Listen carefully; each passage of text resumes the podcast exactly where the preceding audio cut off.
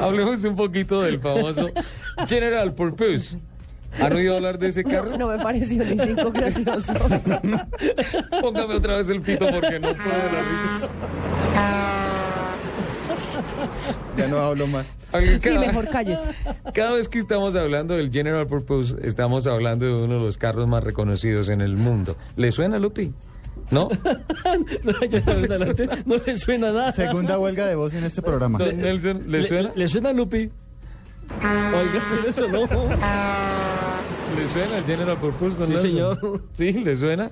Claro, es el famoso GP, que se creó en los Estados Unidos con fines de guerra, que obviamente por la contracción, bueno, señores, estamos al aire, que por la contracción de, de que siempre hacen del idioma los norteamericanos, terminó el famoso General Purpose en un GP y posteriormente en un Jeep, Jeep. el famoso Jeep Willys. ¿Qué hablamos de ese carro? Que entre otras hay unos clubes y en el canal de otros fue la sensación. Sí, un saludo muy especial para nuestros amigos seguidores de los, de los Jeep Willys. Carros muy interesantes. Un, un aspecto particular es el color de estos carros, que finalmente no es un color, es un terminado. Sí. Es, es un acabado del carro. No es brillante. Exactamente. Es mate. ¿Qué? Ubiquémonos en la Segunda Guerra Mundial, para Ajá. en, en la década de los 40, primera, primera mitad de los 40, cuando muchas marcas tuvieron, fueran llamadas a presentar un modelo de vehículo que pudiera ir a la guerra, que pudiera cumplir con unas especificaciones específicas de transporte, de confiabilidad, de uso, de autonomía y todo eso. Uno de los aspectos que, que se requerían para que el auto eh, fuera aceptado era unas condiciones de peso. ¿Por qué? Porque el vehículo, dentro de los requerimientos de diseño, eh, debía resistir a ser lanzado desde un avión militar o, o- o debería resistir a, a fuertes cargas. Sobre todo pues, en cuestión del peso en cuanto a las capacidades de los vehículos que iban a llevarlos a la zona de, de batalla, eh, tendrían que cumplir con ese, con ese peso. Se presentaron muchas marcas, algunas pasaron muchas cosas. Llegó Willis, a- eh, llegó Jeep a ser de las más eh, acertadas, pero tuvo un problema. Pesaba dos o tres kilos más, ¿cierto? Y eso Entonces, para un avión es terrible. Eso, ese peso final de esos tres kilos, después de que ya habían pesado mucho más, pero le quitaron cosas y cosas y cosas al carro, hasta que, pum, dos o tres kilos más. ¿Cuál fue la última solución? Quitar la última capa de pintura del carro.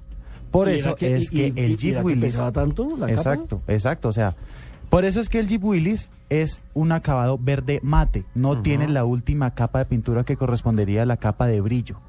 Sí. Eso le ayuda a dos cosas, a pesar menos, solución, se ganó la Oye, licitación pero o la... increíble que, Claro. que la pintura pese tanto. Sí, Claro, claro, porque tiene que, o sea, el, el- los, eh, perdón un momentico, qué pena, don Diego. Los ah, carros de Mercedes-Benz originalmente en la competición, don Nelson, no eran plateados, eran blancos.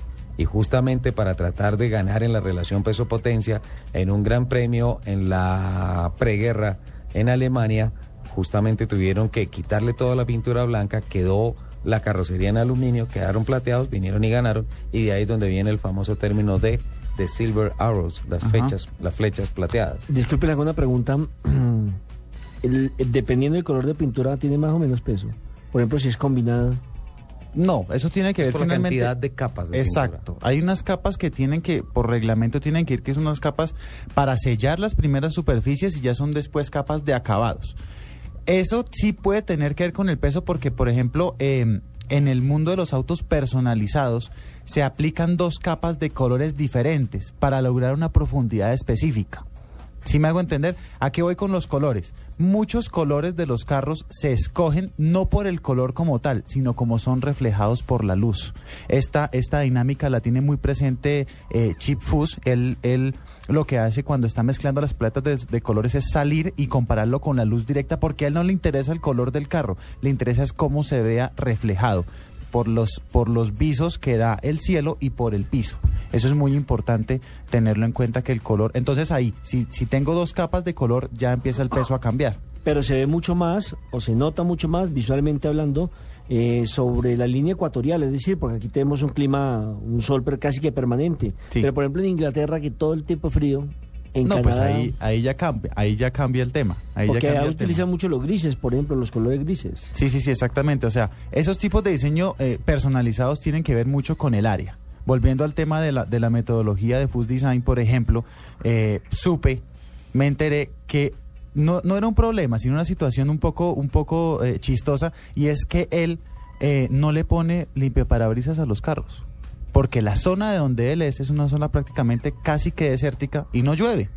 Entonces sus diseños no incluyen ese tipo de, de funciones. Entonces ahí ahí es donde donde empiezan a verse todas esas respuestas de, de los diseño y todas que, esas que fueron inventados curiosidades. por una norteamericana, Por mujeres, ¿no? sí, por una señor. mujer eh, que lo contamos cuando estábamos en la feria del automóvil, Sí. que eh, se subió a un trolley, lo que llamamos trolley aquí en Colombia, y observó que cuando llovía demasiado, la nieve pegaba en el parabrisas, le tocaba al conductor bajarse y limpiar la- la, mano. la Entonces ella se inventó los famosos parabrisas, pero lo pudo patentizar casi que 20 años después. Ajá.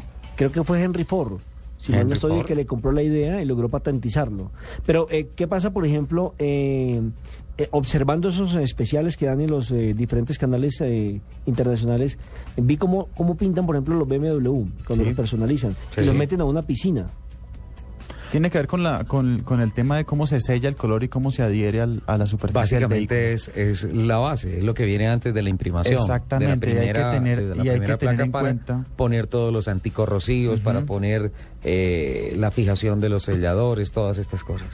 Y hay que tener en cuenta otro tema. Si nosotros le quitáramos la pintura a un carro completamente y fuéramos al material específico, hay muchos materiales diferentes. Unos que son metálicos, otros que son sintéticos, que son polímeros. Y ya que usted habla de eso, también esas sumergiones, esas inmersiones en las piscinas, a veces también es para hacer el bloqueo antiestático. Exacto. ¿sí? No, y también para preparar según el tipo de pintura, ¿no?